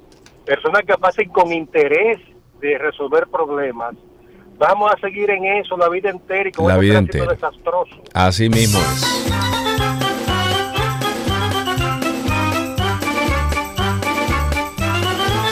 Ahora sí, una última llamada, JR. Está en la línea. Amigo JR, cuéntenos. ¿Qué se, qué se dice? Sergio.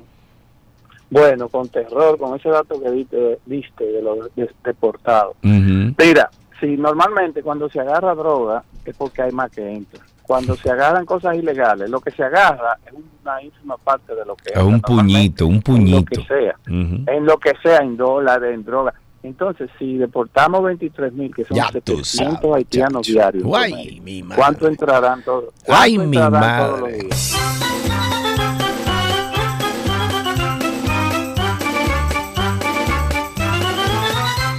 Todo lo que quieras está en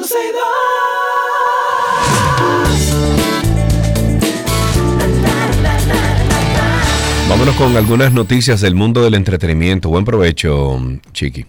El reconocido actor eh, doble de acción y artista, bueno, artista marcial se le puede llamar, Jackie Chan, ha estado en el foco de las redes sociales debido a mm, que se hizo bastante popular un video. En el clip se mm, está llorando, o sea, en el clip él está llorando mientras observa algunas escenas icónicas de acción de su extensa carrera cinematográfica. A su lado se encuentra una joven que inicialmente se creía que era su hija, con quien se sabe que tiene una muy mala relación, sin embargo, se ha aclarado, aclarado posteriormente que las imágenes en realidad corresponden a una escena de la última película de Chan, donde es eh, él está haciendo de padre, o sea, su, de papá. ¿no? El video en realidad forma parte de una película de acción eh, china dirigida por Larry Yang, llamada Right On. En esta producción, Chan asume el papel de Lao Luo, un doble de acción cuya vida guarda similitudes con la del propio actor. Esto está pasando mucho como que está están filtrando estas eh, estas imágenes, estos videos, para que se haga viral y luego entonces dicen, no, es que eso no es eso, esto es esto. Y funciona entonces como eh, promo. Adele dijo que no, que a ella no, desde ramos de flores, celulares, bofetadas y hasta cenizas humanas han alcanzado el escenario de artistas durante sus presentaciones. Recientemente la muy querida por todos, Adele advirtió que le irá mal a quien se atreva a lanzarle objetos durante sus conciertos. La cantante hizo una pausa en su última presentación en Las Vegas y protestó por los incidentes que se han dado recientemente y dice, ¿has notado cómo es la gente olvidándose de la etiqueta? Gente tirando pi en el escenario. ¿Lo has visto? Te reto, atrévete a tirarme algo y acabaré contigo. Eso bromeó. Deja de tirarle cosas a los artistas. He estado viendo a esta gente. Esta gente se volvió loca. ¿Te imaginas? Anteriormente Rosalía, Raúl Alejandro, eh, Bebe, Rexa, Kelsey, bueno, y muchísimas más han sufrido lesiones en el escenario por parte de sus fanáticos. Incluso alguien le arrojó una bolsa plástica con cenizas humanas a Pink quien sorprendida la tomó y la puso por un lado de la tarima. Señores, amarre. Bueno. Algunos en contra y otros a favor. William I.M., el integrante principal de la agrupación Black Eyed Peas, ha calificado la inteligencia artificial como el nuevo renacimiento de la música. El cantante de 48 años es uno de los artistas que defiende a capa y espada las canciones creadas por programas de inteligencia artificial y afirma que estos pueden componer una melodía tan buena como cualquier otro artista. Durante una entrevista, el también productor eh, dijo, y cito, la gente tiene que decidir qué tipo de quiere escribir porque aunque no haya escrito canciones como Boom Boom Pow o I Got a Feeling That... ok, las máquinas van a escribir versiones increíbles iguales o mejores que las que ya existen. Yo estoy de acuerdo con eso. Jennifer López hizo frente a los ataques que ha recibido tras el lanzamiento de su propia línea de bebidas alcohólicas llamada De Lola, debido a que en más de una ocasión ha, ha referido que no consume este tipo de productos. Esta intérprete de 53 años se defendió de los comentarios negativos que ha recibido por crear su propia marca y al mismo tiempo no ingerirla, por lo que a través de su cuenta de Instagram, la diva del, Bronx compartió un video en lo que contó lo siguiente. Sé que mucha gente ha estado hablando Diciendo, diciendo, cosas como ella ni siquiera toma, que hace, que hace ella con una línea de cócteles, y para ser sincera, es así, no las tomo. Posteriormente, esta estrella de Hollywood dijo, hace muchos años, como podrán verlo, en las fotos de hace 10 o 15 años, he tomado el cóctel ocasionalmente. Disfruto los cócteles ocasionales, consumo responsablemente, pero no lo hago hasta perderme. Lo hago de forma social y para pasarla bien y relajarme, pero siempre responsablemente. Eso según JLo, a lo largo de su vida ha probado varias bebidas alcohólicas, pero ninguna le ha encantado, por lo que decidió crear algo con lo que realmente se identificara. No me critiquen, como cualquier otra cosa en mi vida, lo creé para mí y añadió finalmente que su bebida tiene menos calorías, es libre de gluten, con sabores naturales y es fácil de preparar, pues solo se debe agregar algo de hielo, destacando que esto se ajusta perfectamente al estilo de vida que ella lleva. En otro tema, los comentarios antisemitas de Kanye West habían cesado en los últimos meses, pero un nuevo documental ha vuelto a envolver en controversia a este músico de 45 años. Este producto a cargo de la BBC de Londres, titulado The Trouble with Kanye, busca mostrar el complejo viaje que llevó a Ye, o sea, como se llama ahora, a convertirse en uno de los artistas más famosos y de mayor éxito creativo de su generación, pero más reciente a la condena y la notoriedad. Entre los eh, bueno, eh, claros oscuros que muestra este documental, se encuentra una declaración donde el músico aseguró que la comunidad judía está confabulada para llevarlo directo al fracaso. Las declaraciones fueron fueron rescatadas de una entrevista con el empresario, con el empresario Alex Klein, con quien Kanye eh, trabajó para el lanzamiento de su más reciente álbum de estudio, se llama Donda 2, estrenado en febrero del, 2022. Klein compartió que durante una discusión con, con Kanye, el rapero le dijo que era exactamente igual que los demás judíos. Cuando el empresario le cuestionó a Kanye si realmente creía que todos los judíos trabajaban juntos para frenarlo, West se limitó a decir sí con aquella cara de loco que tiene. Hasta aquí entretenimiento en 12 y 2.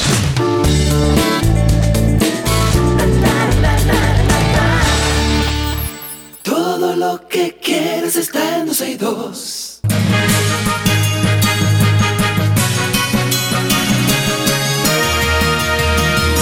Estas son las noticias actualizadas. El Ministerio de Educación, oigan esto, desvincula al presidente de la ADP sea, de la Asociación de Profesores, en Higüey y otros tres maestros por ejercer con títulos falsos. Todo esto es culpa de Nuria.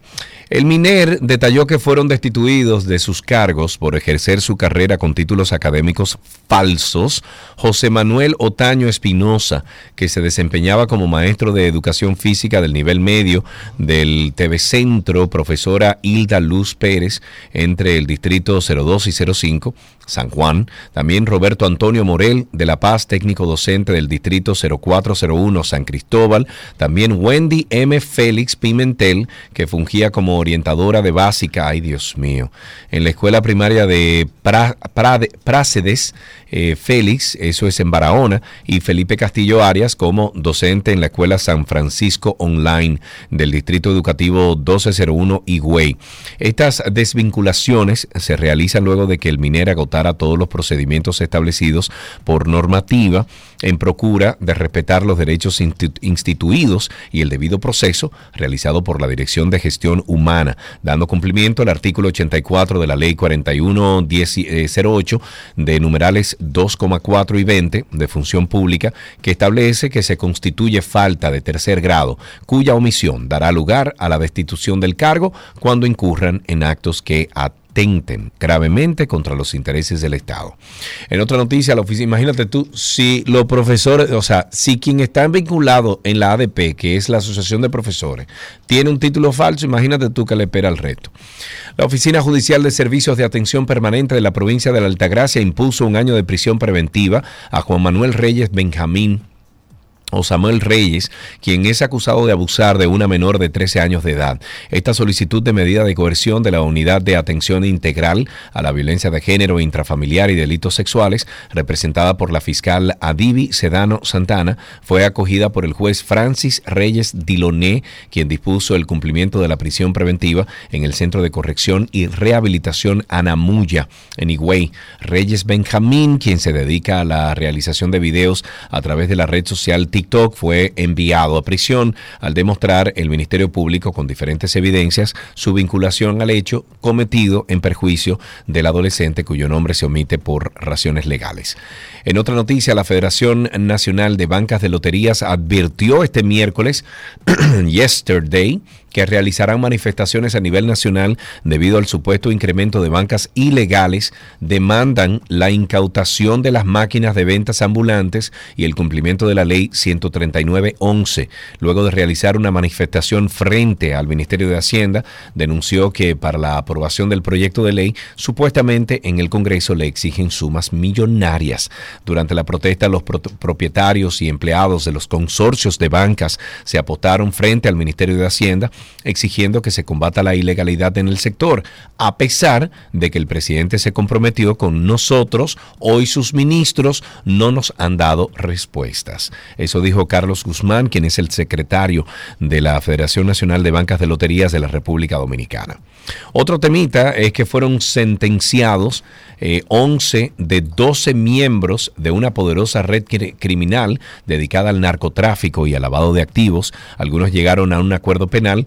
El segundo juzgado de la instrucción del Distrito Judicial de Santo Domingo Este acogió en todas sus partes los pedimentos del, del Ministerio Público en cuanto a la admisión del acuerdo penal para la condena de siete de los imputados. El juzgado Además, dictó auto de apertura a juicio para los cinco miembros restantes de la red, quienes también fueron condenados por el primer tribunal colegiado de Santo Domingo Este.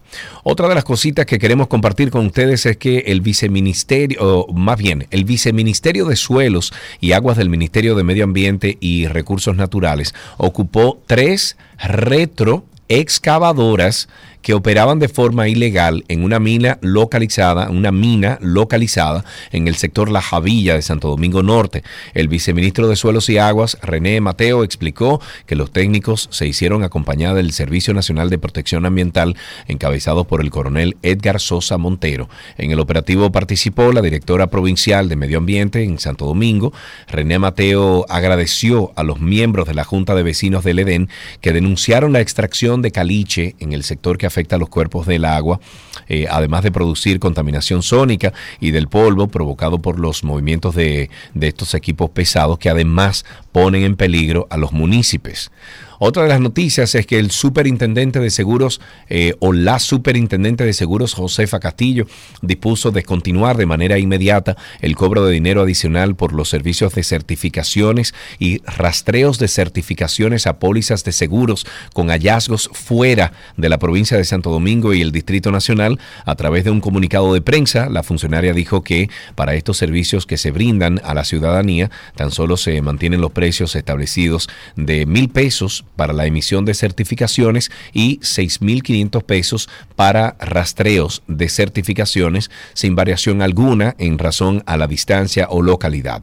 Explicó que con la disposición se determina una práctica o se termina una práctica de pasadas administraciones que lesionaba la economía de los usuarios que requieren este tipo de servicios al tiempo que se desvincularon o se desvirtuaron las funciones de la Superintendencia de Seguros de velar por los intereses de los clientes del sector. Precisó que en el caso de las personas residentes en comunidades apartadas eh, que solicitaban el servicio de rastreos para identificar la compañía aseguradora de una póliza a nombre de un pariente fallecido, el costo se elevaba a 2.500 adicionales sobre el costo de la prestación. Y ya para finalizar, el diputado por el PRD y representante de Pedernales, Héctor Félix, o sea, Pirrín, dijo este jueves que se inscribirá como precandidato para repetir su cargo en una curul, ya que tiene la moral muy alta. Porque recuerden ustedes que el mencionado eh, está dentro de la operación Falcón del Ministerio Público y dijo que su mención en el caso obedece a un daño mediático encabezado por las autoridades y puntualizó que volverá a salir victorioso en las elecciones por la gracia de Dios y el voto del pueblo. Amén, caramba.